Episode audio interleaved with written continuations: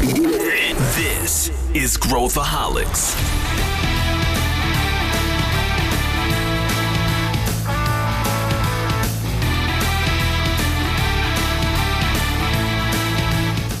Olá pessoal, aqui é Pedro Weingärtner e esse é Growthaholics, o podcast da ACE para quem adora inovação e empreendedorismo. Hoje o assunto é saúde. O que, que a gente tem de inovação na área da saúde? E eu vou dizer para vocês, é muita coisa. Para conversar com a gente, eu trouxe duas figuras que vão detonar.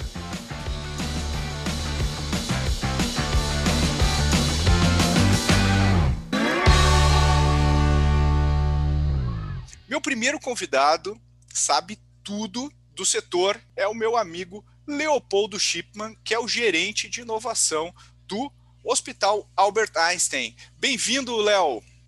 Ah, obrigado, Pedro. Obrigado pelo convite. E também tenho Milena Fonseca, da ACE. Tudo bem, Mi? Conta pra gente o que, que você faz lá na ACE. Tudo bom, Pedro? Super prazer estar aqui com vocês de novo. Aqui na ACE, sou responsável pela frente de novos negócios, do Cortex e transformação digital. Então, eu gerencio toda essa parte aqui com os nossos clientes.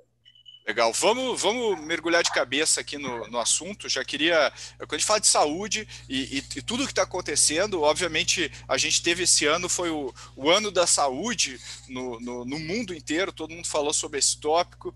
E, e eu queria começar uh, perguntando o que que, o que que aconteceu, o que que a pandemia fez, especialmente na área de inovação e saúde, que a gente pode falar uh, uh, aqui para o pessoal.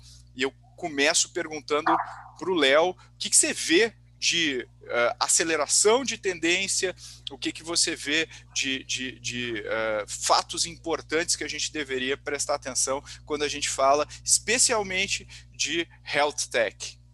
Cara, é só, só com essa pergunta já dá para a gente passar umas três horas falando aqui, né, cara? É, é, é muita coisa mesmo. É curioso, assim, no, no, a gente tem alguns momentos, né, da, da, da pandemia, né? Uh, acho que o primeiro momento foi aquele de incerteza, né? Ninguém sabia o que, que ia acontecer. É, é, são novos mares que está todo mundo navegando, então você não sabe muito bem para que direção as coisas vão. E, e, acho que foi um momento muito difícil para todo mundo, né? Como é que a gente se adapta e o que, que vai acontecer daqui em diante nesse momento, o que eu vejo é o seguinte, né? Como você está trabalhando com incerteza, por mais que a gente fale assim nesse ambiente de vamos separar, né? Primeiro assim, venture capital. A gente sabe que muitos deles falam não, vamos continuar investindo, vai, vamos acelerar investimento, mas a gente sabe também que muitas operações caíram. E é normal, assim, você tem que proteger seu portfólio. Então, assim, teve um primeiro momento, um momento inicial de desaceleração da, da, da atividade, mas acho que muito rápido a gente conseguiu retomar isso e talvez até com fôlego ou, ou com foco muito maior em saúde, né, desses, desses players que investem em, em startup. Por outro lado, as corporações elas perceberam também que elas precisam acelerar os seus processos de inovação e talvez tenham ficado mais abertas a trabalhar com ideias externas, né? Então assim a gente vê também uma uma aceleração das iniciativas de Open Innovation. Eu acho que isso não é só em saúde, acho que é, é, é de uma forma geral. Então, a, a, acho que isso é, uma, é, é, outra, outra questão muito positiva né, para a gente que trabalha no ambiente de inovação e saúde não fica de fora. Do, do lado dos corporates, né, a, a, gente também vê esses dois momentos é, da, da, pandemia, onde alguns deles tiveram esse susto né, em termos de, de, de, de faturamento, de resultado, né, muito até virtude também de não saber para onde que as coisas vão. Então, algumas iniciativas, inclusive iniciativas de, de, de inovação, algumas delas ou tiveram inicialmente alguma desaceleração, mas depois você retomou muito rápido, né? É, aqui na Eretz, por exemplo, aqui no Einstein, a, a, a gente ali no comecinho da pandemia a, diria o seguinte, a gente até chegou a não fazer novos investimentos, mas depois a gente retomou um ritmo bastante acelerado em termos de startups incubadas, parceiras, a gente conseguiu multiplicar o número. Né? A gente saiu de 30 startups incubadas, a gente tem mais de 80. É... E, por último, tem um aspecto regulatório, que eu acho que aí sim foi um, um grande salto que a gente deu, isso não só no Brasil, no mundo todo. Né? Uh, você teve que, uh, muito rápido, pensar em como atender os requisitos regulatórios, mas também acelerar. Então, a gente desenvolveu alguns fast tracks para desenvolver novas soluções, adotar novas tecnologias no ambiente de saúde. isso tudo são coisas que a gente carrega daqui para frente. Né? Um pouco da mudança cultural que teve no setor. Enfim, eu acho que tem, tem alguns efeitos para o ambiente de inovação e empreendedorismo em saúde, tem alguns efeitos muito benéficos de tudo que aconteceu nesse sentido. O que, que, que você acha, Milena? Eu acho que esse, esse período da pandemia, apesar de muito difícil, muito custoso para todos nós, ele deu uma boa acelerada em várias tendências de inovação. E quando a gente olha com o setor de saúde, foi um setor que ficou muito em foco, né? Então, as movimentações, por exemplo, que a Anvisa e que outros órgãos regulatórios no setor de saúde fizeram para aprovar uma vacina com mais rapidez, para aprovar medicamentos com mais rapidez, foi antes que é, algo que, sei lá, dois anos atrás seria inconcebível, há um ano atrás seria inconcebível a gente ter uma vacina em, em fase de testes nível 3 em menos de um ano, né? E isso, isso não se difere de outras tendências que a gente vê no mercado de saúde, né? Então, telemedicina, que já era uma tendência que a gente estava acompanhando há algum tempo e que foi extremamente acelerada aí quando, quando a gente teve que, de fato, né, ficar em quarentena, em que as pessoas não podiam ir para hospitais, para médicos. Então, houve essa aprovação. A gente tem várias outras tendências que foram aceleradas, né? Desde, poxa, empresas de saúde focarem cada vez mais em verticalização, a distribuição da saúde começou a ser feita de uma forma diferente, as farmácias tiveram que se inovar, as farmacêuticas tiveram que se transformar. Então, acho que é um setor que já era um setor foco para transformação, isso foi acelerado e algumas barreiras que existiam para a inovação, para a criação de novos negócios e para novas oportunidades ali dentro, de alguma forma começaram a se abrir. É, eu estava lendo, o, o, Scott Galloway lançou um livro sobre a pandemia, foi um livro em tempo recorde aí, e ele fala muito sobre várias, várias questões. E, e eu acho que um, um dos aspectos aí da, da, da saúde é que a gente, que, que ele fala que eu acho muito interessante, né, que toda estrutura de saúde é uma operação de varejo, né? Se a gente for pensar todo o atendimento, vai lá, passa, atende, depois tem uh, exames, depois tem tratamentos, quer dizer, tem todo um, um fluxo uh, de, de, de, né, um processo para isso acontecer.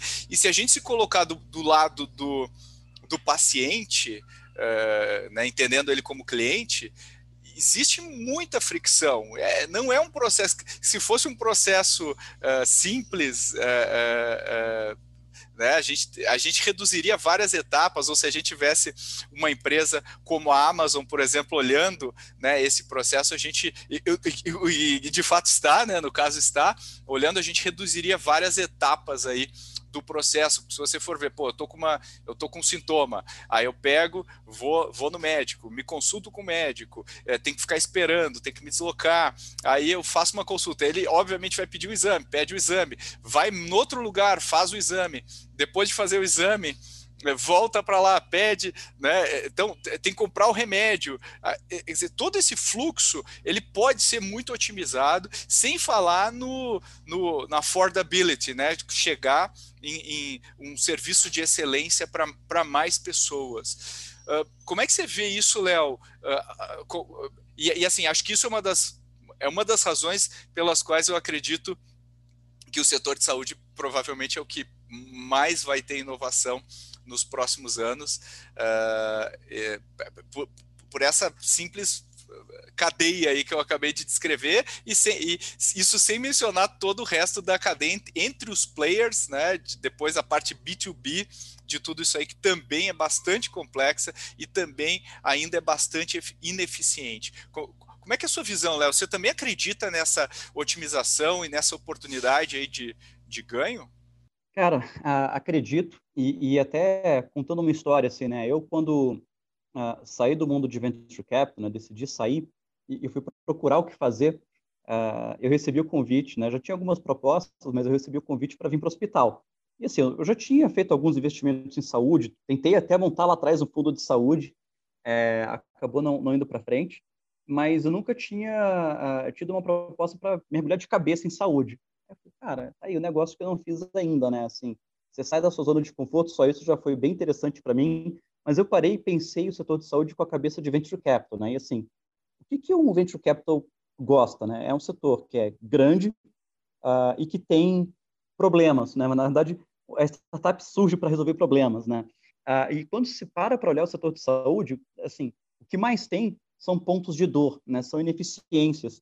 Então tem muitas oportunidades. É, é, e ao mesmo tempo é um setor que ele é, é, é em vários aspectos, ele é mais conservador.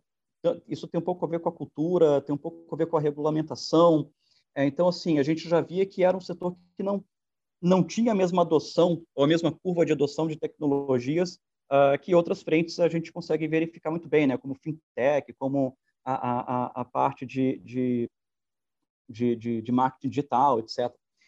É, então, acho que dá para você otimizar muitos processos em saúde.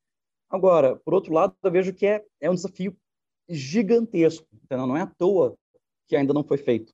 É, é um setor que tem informações muito descentralizadas, como eu falei, é muito regulamentado. Uh, uh, então, esses desafios, eles existem, são, são relevantes, mas a solução não é nem um pouco trivial. Eu acho que tem oportunidades e aos poucos a gente vai conseguindo. Acho que o lado bom é a tecnologia ela já existe, as pessoas para fazer isso acontecer, ou muitas dessas soluções já existem, estão tentando. Acho que é mais uma questão da gente conseguir fazer ou chegar nos arranjos corretos para conseguir trazer essas soluções ou essas implementações dessas tecnologias dentro do setor de saúde. Deixa eu fazer uma pergunta follow-up aqui disso uh, que você falou. Eu, eu acredito uh, que, que, muitas vezes a inovação, acredito não, é fato, muitas vezes a inovação vem de quem não é do setor. Então, quando eu pego, eu dei o exemplo da Amazon, quando a Amazon está olhando essa cadeia e fala, peraí, isso aqui está tudo tá tudo desorganizado. Eu vou colocar, eu vou entregar agora o cara do Amazon Prime vai lá na minha casa, passa, pega a minha saliva, aí, mano, outro dia tá o meu remédio, o médico me consulta online. Quer dizer, você acha que os incumbentes, né, e você estando no incumbente, uh, tem as condições necessárias uh, para inovar, para fazer essa diferença? Essa é a minha pergunta um. E a pergunta dois, é, o quanto você acredita que esse modelo de, de, de, fazer uma organização ambidestra, depois eu quero ouvir a Milena também sobre isso, que, que é no caso do Einstein, vocês criaram uma área para fazer isso e você está rodando várias parcerias né, com vários players Uh, do setor, inclusive a gente já tem negócios juntos, né, do Einstein com a ACE. Uhum. Como é que você vê o papel do, do, do, do dos incumbentes e, e nesse, nesse cenário? Legal. Vamos lá. Eu, primeiro ponto, né? Eu acho que uh, uh, alguns incumbentes eles têm totais condições de fazer essa transformação, em termos de terem as competências e terem as ferramentas para executar isso. O maior desafio, eu acho que ele vai ser cultural, né? É, e aí é, é, aquela questão, eventualmente você precisa a, trazer soluções ou incorporar soluções que às vezes podem bater de frente com alguns com algumas unidades de negócio ou com alguns modelos que você vem desenvolvendo internamente e, e isso acontece esses, esses embates existem né e não só no setor de saúde mas assim eu acho que esse é o principal desafio que você tem então uma questão de cultura e, e às vezes quando você pensa em grandes corporações uh, de incentivos como é que os incentivos desses líderes das unidades de negócios estão desenhados para incorporar essas inovações que podem transformar o seu modelo de negócio nos próximos anos, né? Uh, eu acho que esse, esse talvez seja, talvez seja o principal desafio que a gente tem aqui uh, uh, nesse ponto. Legal, eu, tinha feito concordo. uma segunda pergunta e, e eu, eu, respondi é, uma delas é, e ficou outra. É, não, eu, eu, tinha, eu tinha falado sobre o, o, a ambidestria, né, de você conseguir eh, uhum. separar, separar as operações e, e, e, tocar os projetos de inovação em paralelo. É, e, e, isso é interessante, né? A gente quando começa a, a, a desenhar, né, assim, o que, que a gente vem fazendo em termos de parcerias, co-desenvolvimento com startup, investimento, etc. Quando você para para pensar nesse framework, né, o que, que você faz dentro do Horizonte 1, Horizonte 2, Horizonte 3, né, aquele, a, a, aquele framework da McKinsey, se não me engano, você dar esse salto para os próximos horizontes também é sempre um desafio e também está associado à cultura né, e incentivo. Então, uh, uh, é, um baita desafio. Uh, eu acho que, falando pelo Einstein, né, eu, eu, eu acredito que a gente tenha as condições, assim, Uma outra história que eu sempre conto também quando eu converso sobre, sobre esse ponto, e minha surpresa quando eu cheguei no Einstein, quando eu vim trabalhar aqui, né, na, na, na sexta-feira, me liga, me liga o meu chefe fala assim, Leopoldo, você tem que estar sete horas da manhã no hospital. Eu falei, bom, é, eu já ia chegar às oito, então vou chegar às sete, né? Não, não posso reclamar no primeiro dia, né? E era uma segunda-feira, era um café da manhã com todos, não todos, mas alguns dos diretores, alguns dos conselheiros, para discutir inovação. Uh, e aí na segunda-feira seguinte, de novo. E, e assim, na segunda-feira seguinte, de novo. Então, ao longo do meu primeiro ano aqui dentro, a, a, a, toda segunda-feira, sete, sete e meia da manhã, a alta gestão do hospital se, se reunia para discutir inovação. E isso, para mim, foi uma baita surpresa positiva, porque, assim, é, é, é, eu sei o quanto é raro uh, você ter uma organização do tamanho que é o Hospital Albert Einstein, uh, eu sei o quanto é raro você ter a, alta direção engajada com inovação. E isso mostrava para mim o comprometimento deles. Assim, a primeira pauta executiva, vamos chamar assim, era para discutir inovação. Eu falo pauta executiva porque alguns são médicos, então às vezes às sete da manhã, alguns deles já estavam saindo da, da sei lá, primeira, segunda cirurgia. Então assim, a primeira pauta executiva era, bom, vamos falar de inovação. Ah, ah, isso mostra o quão maduro, né, o hospital está para ter esse tipo de discussão. Não é trivial, mas ela acontece, né? E, e por isso que eu falo. Acho que hoje o hospital está maduro para conseguir avançar ah, nas próximas etapas. Legal. E a Milena, uh, eu, eu e a Milena, a gente já enfrentou várias situações, já, já, se deparou com várias situações onde a gente vê oportunidades né, claras de mercado uh, nesse setor e, e, geralmente são oportunidades de, de, de uh, ou alguma ineficiência que existe ou alguma, alguma, alguma coisa que vai Trazer uma melhoria na experiência uh, na ponta, né, para pro, os clientes na ponta.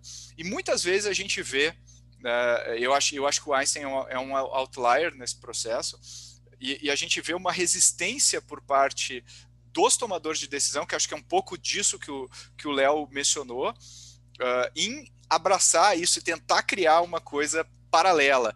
E, e, e, aí eu queria fazer a mesma pergunta que eu fiz para o Léo para time. Uh, como é que você vê o papel daí da ambidestria e, e, que conselho a gente poderia dar ou, ou, ou que forma de pensar a gente poderia ter se a gente fosse uh, uh, falar com os tomadores de decisão desse setor?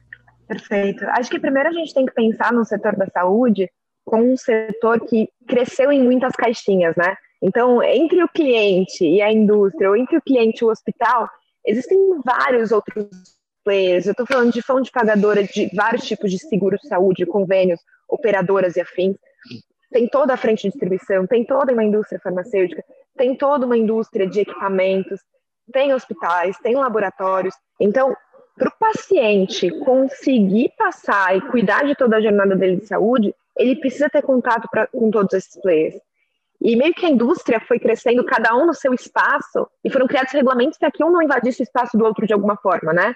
Então, se a gente vai numa indústria farmacêutica, por exemplo, existem barreiras muito grandes que às vezes não são nem legais, mas são culturais, de, poxa, eu não posso estar em contato com o paciente, porque como a indústria farmacêutica não pode fazer uma propaganda ou uma promoção para o paciente, eles têm medo até de falar com o paciente, disso de alguma forma se caracterizar como uma propaganda, né? Então, nesse sentido, eu estou dando o exemplo da indústria farmacêutica, porque a gente tem alguns parceiros nessa, nesse mercado, mas o mesmo acontece em hospitais, em laboratórios, e nesse sentido, você ter uma estrutura ambidestra é muito importante, justamente para que você não não seja engolido pelos anticorpos da inovação, né? Então, no setor da saúde, às vezes é muito mais fácil você investir numa health tech, você investir numa empresa que está surgindo aí com novos modelos de negócio ou novas tecnologias do que você criar internamente, porque as barreiras são muito grandes. Então, quando você precisa criar de fato uma inovação interna dentro desse setor, é importante que você tenha uma estrutura aparcada, com compliance que consiga entender aonde está a zona cinzenta e quais são as nuances aí onde a gente consegue atuar quando a gente fala de inovação, com um jurídico que esteja adaptado para esse modelo, porque senão, de fato, a empresa vai encontrar muitas barreiras, né? E eu acho que a gente tem que desmistificar também muito da inovação quando a gente fala em saúde. Quando a gente fala em inovação em saúde, a gente pensa em ou produtos, medicamentos, vacinas ou alta tecnologia, né? Mas saúde, a gente está falando de saúde mental, a gente tem saúde social e a gente tem saúde física. Então, existem vários modelos de negócio que podem ser criados para os pacientes nesse sentido, e também existem vários outros negócios que podem ser criados para tirar uma ineficiência no setor. Então, se você pensa, por exemplo, em um hospital, o tanto de glosa que um hospital tem, e glosa, para quem não sabe, é aquele quando o hospital bila uma conta, usa um aparelho ou faz um exame e depois o plano de saúde não paga por alguma, alguma limitação, o tanto de glosa que um hospital tem por equipamentos que tiveram que ser utilizados durante uma cirurgia e depois o plano de saúde não aprova, isso é muito complexo, isso torna o acesso à saúde muito difícil, né? Então, existem N possibilidades, os anticorpos da inovação são muitos, principalmente pela, pela alta regulamentação, e se a gente for fazer um paralelo com o setor financeiro, né? Há cinco anos atrás, antes do surgimento do Nubank, o Bacen era tão complexo quanto, ele está nessa transformação para aportar inovação, e eu acho que a Anvisa vai começar agora, começou agora esse ano, né, a também se moldar para conseguir acelerar esses processos, mas é uma jornada, e, e, precisa de uma alta liderança comprada, acho muito legal isso que o Leopoldo trouxe, da alta liderança do Einstein, todo dia, sete da, toda segunda, sete da manhã, discutir inovação, porque isso precisa estar muito na pauta da liderança, precisa estar muito na pauta dos alto, do alto escalão da companhia, para que isso de fato aconteça, né? Precisa desse buy-in. Legal.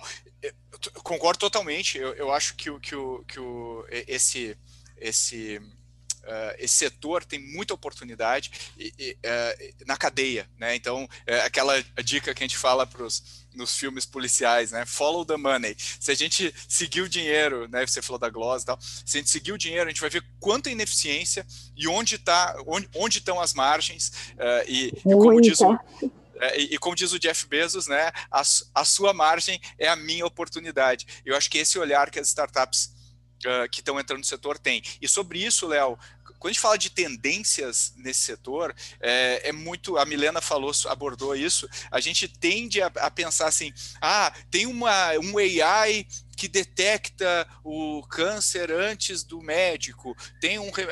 E, eu acho que essas inovações são, são super, é, talvez ganhe mais atenção do que aquelas do tipo, pô, como que a gente oferece uma. Qual, qual que é o.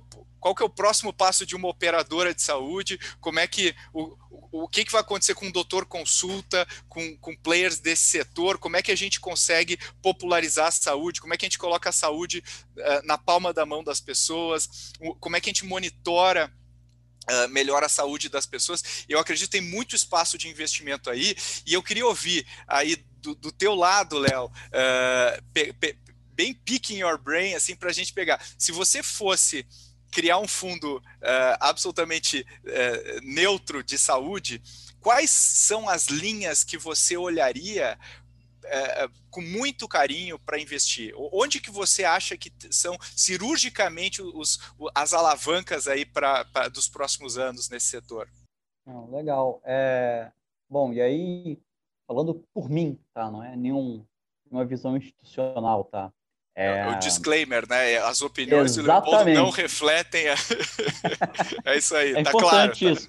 É, é importante.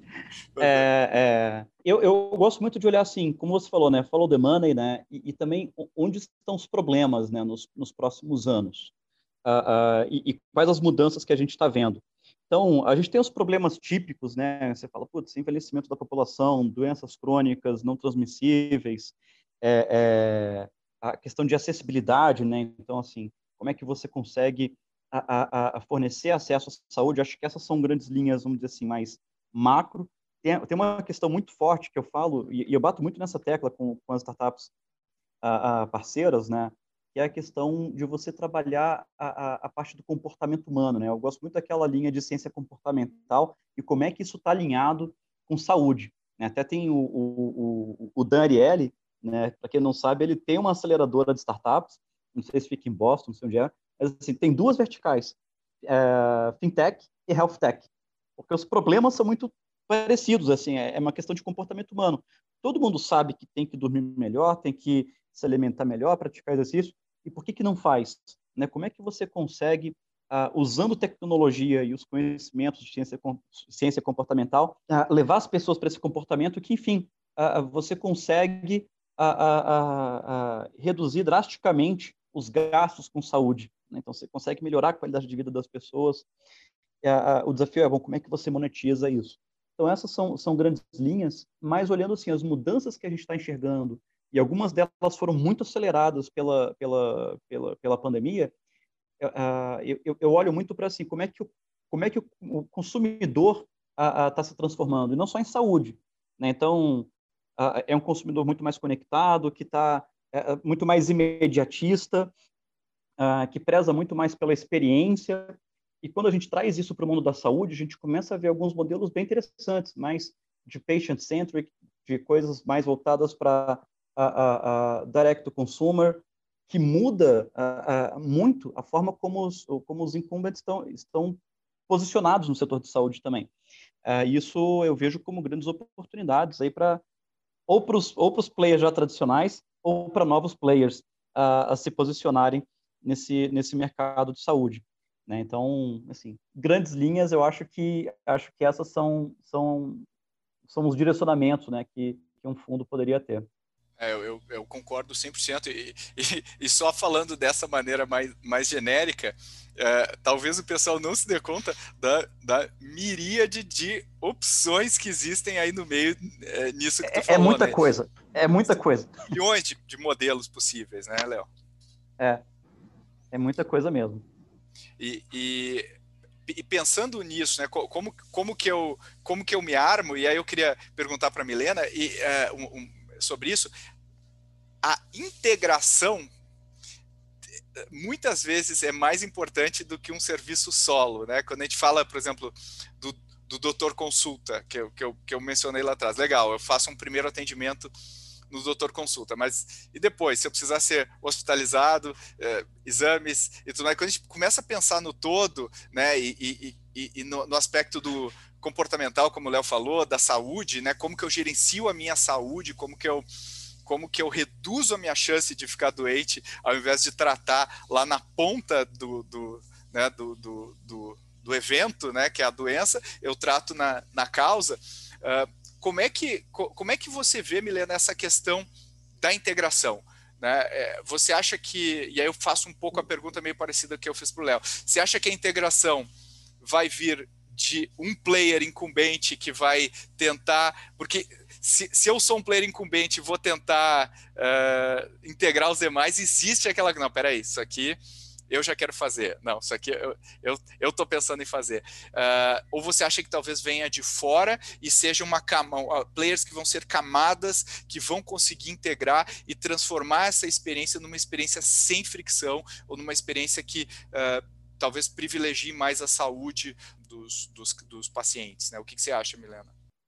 Eu acho que aqui a gente está falando basicamente, você falou lá no começo, hoje os dados da saúde eles são muito descentralizados. Então, poxa, você vai num laboratório X, seu exame está ali no laboratório X. Se você vai no laboratório Y, ali não tem mais histórico. Se você muda de médico, você precisa carregar todos os seus exames junto com você.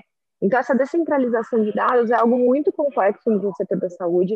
Eu acho que a gente trabalhando cada vez mais essa ciência de dados e trabalhar também análises preditivas, existem muitas empresas surgindo para fazer essas análises preditivas, a gente consegue não só integrar essa jornada do paciente, mas também começar a ter essa visão mais preventiva da saúde, né?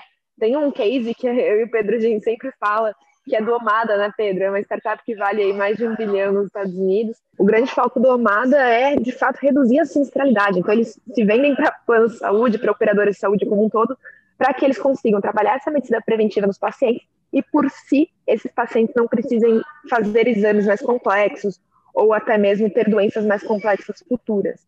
E existe uma questão de distribuição. Então, existem muitos stakeholders na área da saúde.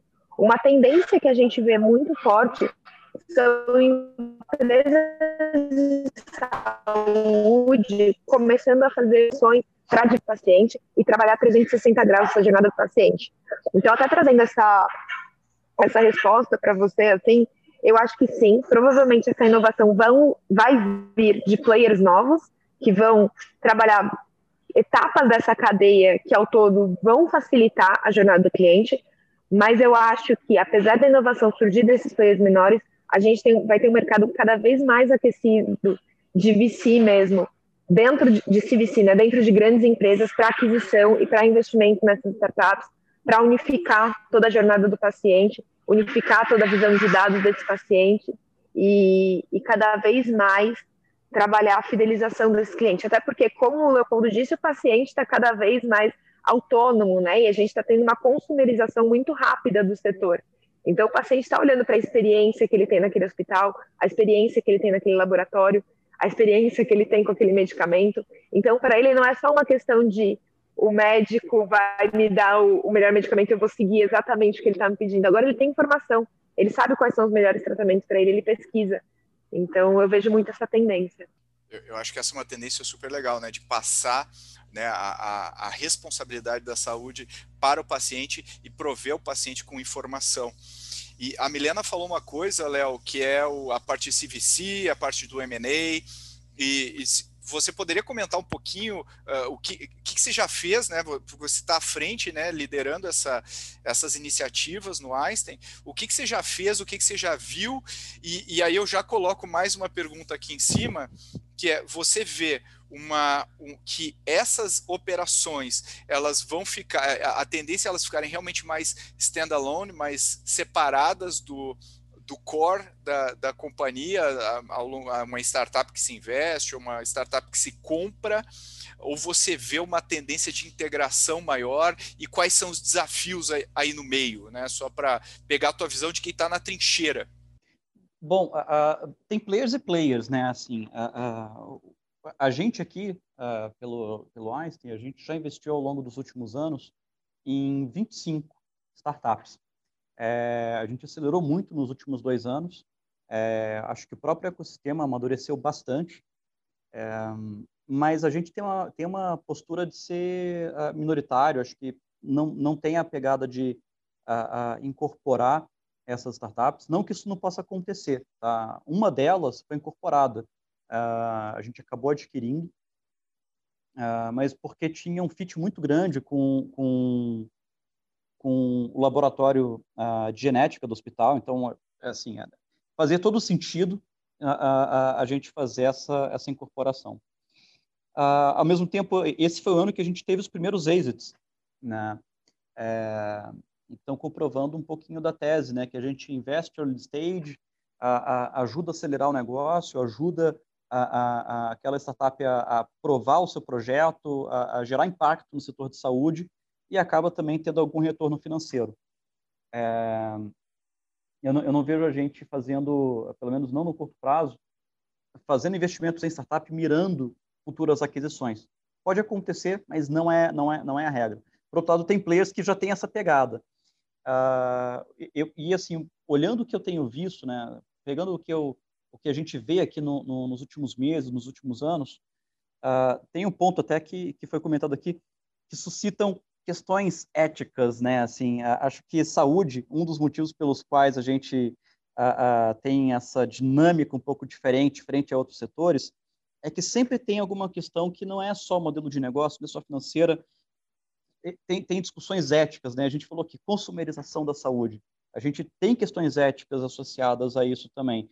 Ah, e por que, que eu trago esse assunto quando a gente está falando de M&A? Tá? Ah, a gente vê alguns players falando, poxa, é, é, agora saúde é nova onda, saúde é nova health tech, é nova fintech. Uh, uh, e, eu acho que essa é uma visão muito errada. Assim, uh, saúde não é a nova onda, saúde é, cara, é, são vidas, são nossas vidas, assim. então acho que é um setor que merece ter um olhar muito diferente. Eu, eu, eu vejo com muito bons olhos que a gente está tendo uma, uma onda grande de investimento no setor, está tendo muito mais recursos disponíveis, vários, vários players entrando, né? A gente já tem alguns outros que já estavam há mais tempo, como o pessoal do DNA Capital, a Eurofarma montou um próprio fundo também, tem outros players que entraram mais recentemente, a Fleury com Sabin, a Ipera Pharma, mas tem fundos de investimento entrando também, né? E eu acho isso, isso muito positivo. Né? Você pega o SoftBank fazendo investimentos em, em, em a, a Vox, que já faz investimentos há muito tempo, a Pitanga a, a, retomando aí a, a, atividade, né, ali com um período longo sem fazer novos investimentos, agora está retomando. Acho, acho que é muito positivo.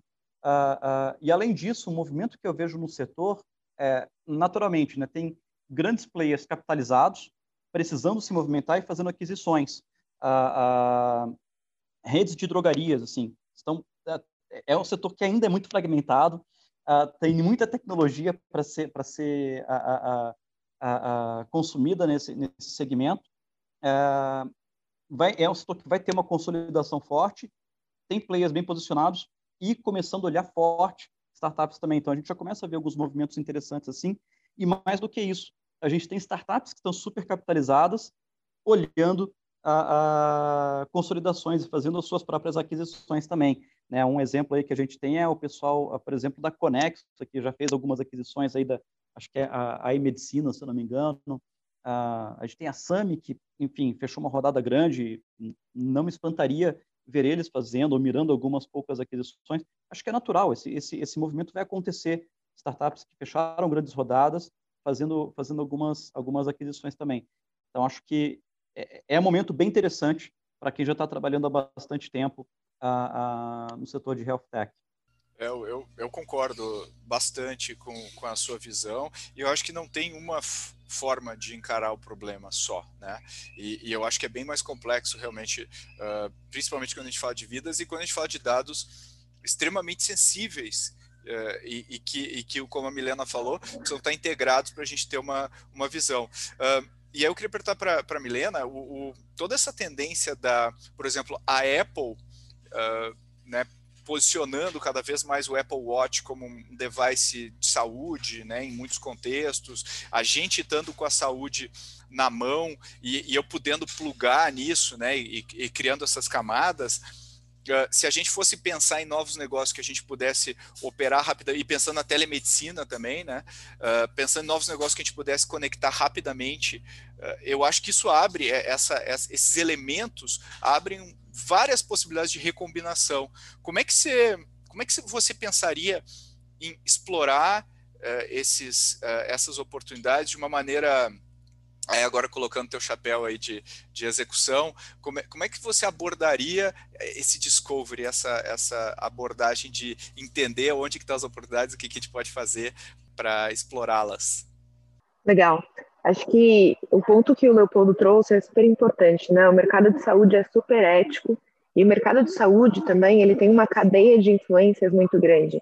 Então, todo o processo de discovery, quando a gente fala em saúde, ele não é só falar com o paciente. Óbvio que o paciente ele tem que estar no centro de todas as decisões, né? A saúde dele vem em primeiro lugar, o bem-estar dele vem em primeiro lugar, mas existe toda uma cadeia que precisa ser explorada e precisa ser entendida sempre que a gente vai criar um novo negócio para a saúde. Então eu tenho que entender como que é o acesso a, a essa nova tecnologia, quem paga por essa tecnologia, qual que é o nível de indicação que médicos vão ter a isso, ou se existe alguma resistência, se existe por quê, se isso é aprovado. Então, tem todo um, um entendimento de cadeia que é importante a gente ter quando a gente cria um novo negócio em saúde. Tem todo um entendimento do impacto nessa cadeia e principalmente o impacto nesse paciente. Mas eu vejo uma tendência também, quando você falou da, da Apple, do paciente querer ser aí, essa, ter essa voz ativa na participação das decisões da saúde dele, né? Um, um paciente querer fazer um, um exame via um, um, relógio, eu acho que a confiabilidade que o paciente tem sobre isso ainda é baixa, né? A própria Apple traz que esse exame não identifica, por exemplo, se você está tendo um ataque cardíaco, ou não identifica algumas outras crises que você pode ter cardíacas é, através do, do, próprio relógio. Mas existe um perigo quando a gente fala desse tipo de, de device, do paciente achar que por conta disso ele já tem tudo na mão. Então a comunicação precisa ser muito bem cuidada também. Eu acho que quando a gente fala da inovação na cadeia, aí sim é muito mais fácil a gente trabalhar, é muito mais fácil a gente permear. Como você falou, é o follow the money, né? Onde está o maior dinheiro e é onde que a gente consegue gerar um saving maior na cadeia. Aí é um pouco mais simples de você começar a entrar e você começar a gerar transformações grandes para o paciente também, facilitando a vida do paciente, mas olhando para a cadeia como um todo. Quando a gente fala de uma inovação mais técnica, ela é um pouco mais complexa, ela envolve bastante questões éticas, como, como o Leopoldo falou, isso precisa ser considerado durante todo o processo de discovery, de entrevistas, de conversas, de análise, de mapeamento de mercado. Legal. Fazendo agora as nossas rodadas aí finais, eu queria primeiro agradecer a participação de vocês dois. Acho que foi muito legal. Tenho certeza que quem está ouvindo tirou vários insights. E se vocês puderem fazer as palavras finais de vocês aí uh, com algum insight, alguma, alguma algum conselho que a gente não tenha falado, uh, esse é o momento. Não, legal. É, bom, em primeiro lugar, obrigado de novo pelo, pelo convite. É sempre um prazer trocar ideia contigo, Pedro. Eu acho que o, o momento que a gente vive né, em, no, no, ambiente de inovação, empreendedorismo e saúde, ele é, ele é único. É, é, é um ponto de inflexão, eu diria. Ah, ao mesmo tempo, é um setor, assim, eu falo por experiência própria, né? Eu, quando, por ingenuidade, né? Quando eu entrei uh, nesse mundo de, de, de, saúde, eu falei, poxa, cara, não, não tem tanta gente investindo em saúde, é, falta alguém com essa visão de venture capital, que não tinha muita gente fazendo isso. Falei, poxa, tá aí, vou, vou virar o, o, o especialista em, em, em, health tech. Cara, muita ingenuidade. Assim, é, saúde é um mundo, sabe? É, não, não, é, não dá para você ser o especialista em health tech. Talvez você consiga ser especialista em digital health de um nicho muito específico, assim, é. Mas o meu ponto é, dado que é, é, é um setor tão grande e com tanta coisa para acontecer, a gente vai ver algumas ondas. Na, a, e, e, aí tem um, um, um, ponto que eu acho que eu acho que as pessoas têm que ficar, têm que tomar atenção de não não não se enganarem e pensarem que poxa existe um motivo pelo qual o setor é tal como é. A gente eu, eu acho que é interessante a gente chegar com uma visão de poxa vamos disruptar, vamos mudar, etc. Mas é importante para você fazer isso, você também entender o porquê as coisas são como são. E aí você consegue atuar uh, da forma mais correta. Né? A, a, a, gente comentou aqui um pouco dos vários players, uh, uh, por que, que a gente tem que atender. Poxa, eu vou levar um produto para o mercado no setor de saúde. Quem são, quem são, seu, quem são os stakeholders? Né? Você tem que vender para quem? Para quem você vende? Quem paga a conta? Quem tem que estar satisfeito no final? Quem é a pessoa que usa? São vários players. Uh, e, e, isso envolve questões culturais, éticas, regulamentares às vezes a gente vê o empreendedor com aquele ímpeto de entrar e mudar tudo, mas ele não se deu o trabalho de entender toda essa cadeia, entender tudo, todas as engrenagens, e é um setor que tem muitas engrenagens. Então, assim, demanda tempo você, você entender tudo isso. A dica que eu dou é uh, façam o dever de casa, de, de... isso vale para empreendedor e para investidor também, tá? mas fazer o dever de casa para entender todas essas engrenagens uh, vai, no limite, poupar tempo e ajudar vocês até mesmo a acelerar a jornada de vocês. Né? E para o investidor, ajudar vocês a, a, a, fazer os investimentos mais assertivos. Muito legal, muito legal. E Mi, tuas palavras finais aí, já te agradecendo pelo, pela participação. Obrigada, pessoal. Foi um prazer estar aqui com vocês. Eu concordo bastante. Eu acho que é super importante entender a cadeia como um todo, entender as complexidades da cadeia.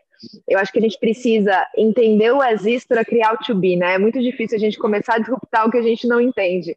Então é de fácil entender os porquês e questionar os porquês e, e começar a partir disso entender para onde que, que a gente está sendo guiado agora, né? Para onde que o paciente quer ir. Você, enquanto paciente, todos nós somos pacientes, todos nós sentimos as dores do, do, do setor da saúde, né? O que, que você, como paciente, gostaria de ver por que, que não é como você gostaria de ser e onde tem oportunidades.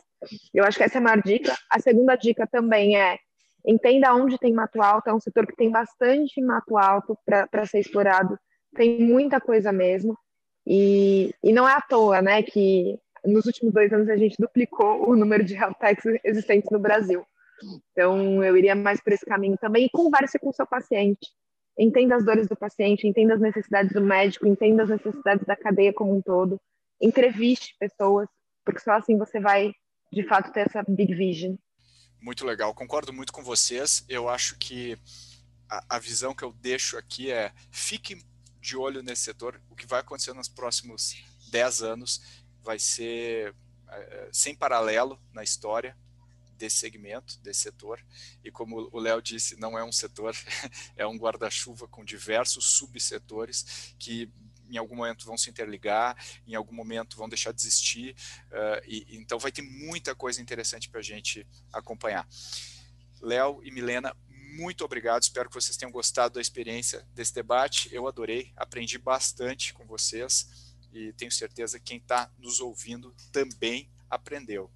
E, e vocês que estão nos ouvindo, gostaria de agradecer também a audiência de vocês, uh, pedindo, por favor, que você compartilhe esse episódio, se ele foi legal para você, se você tirou algum insight, e também que você faça reviews positivas do nosso podcast, especialmente na plataforma da Apple. Então, obrigado e até a próxima, galera.